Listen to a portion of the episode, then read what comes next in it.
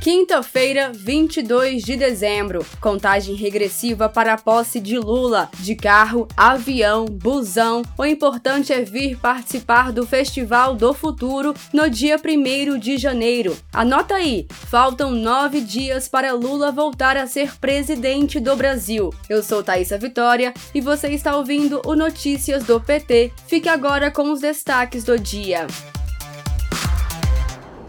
Vitória do Brasil. Nesta quarta-feira, 21 de dezembro, o Senado Federal aprovou em dois turnos a PEC do Bolsa Família. O Senado precisou analisar novamente o texto após mudanças feitas pelos deputados. No mesmo dia, o Congresso Nacional realizou a promulgação da medida. A emenda constitucional garante o pagamento de 600 reais para o Bolsa Família e recursos para investimentos pelo Brasil. Segundo o futuro ministro da Fazenda, Fernando Haddad, a aprovação da medida permite que o orçamento de 2023 não seja inferior ao de 2022 e garante neutralidade fiscal.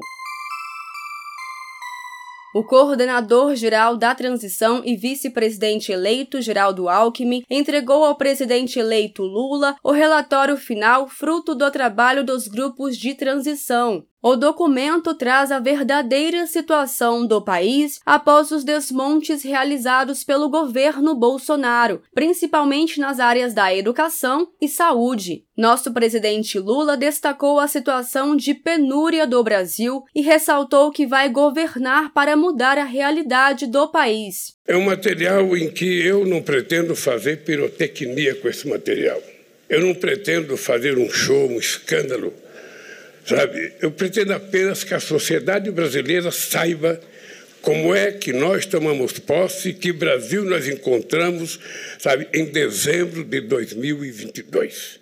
Depois de quatro anos de mandato, nós recebemos esse governo numa situação de penúria, numa situação em que as coisas mais simples não foram feitas de forma irresponsável, porque o presidente preferia contar mentiras no cercadinho do que governar esse país.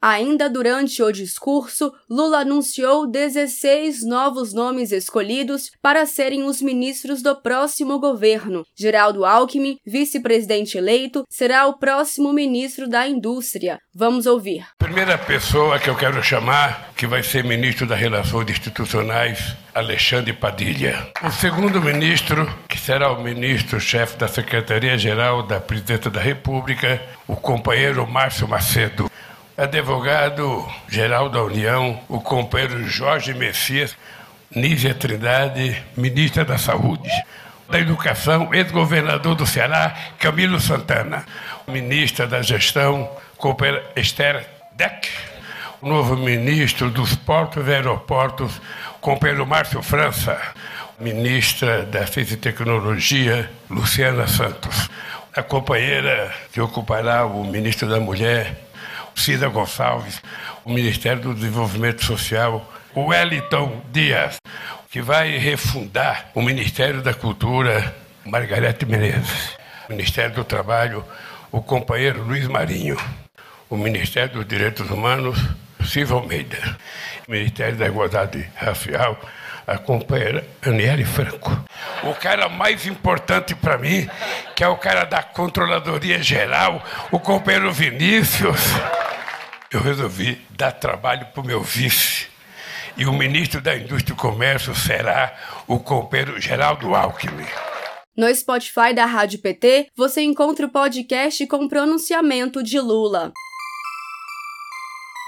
O quarto episódio da série Lula Presidente da Perseguição Política à Esperança Renovada está publicado. Neste episódio, Lula cumpre a promessa e vai conversar com o povo brasileiro. No discurso histórico no Sindicato dos Metalúrgicos, Lula disse: Quero dedicar o resto de vida que me sobra e espero que seja muito a andar por este país e a conversar com este povo. Nessa retrospectiva, Lula começa a percorrer o país após se vacinar a partir de junho de 2021 e obedecendo às regras sanitárias devido à pandemia da Covid. Confira esse episódio no Spotify da Rádio PT.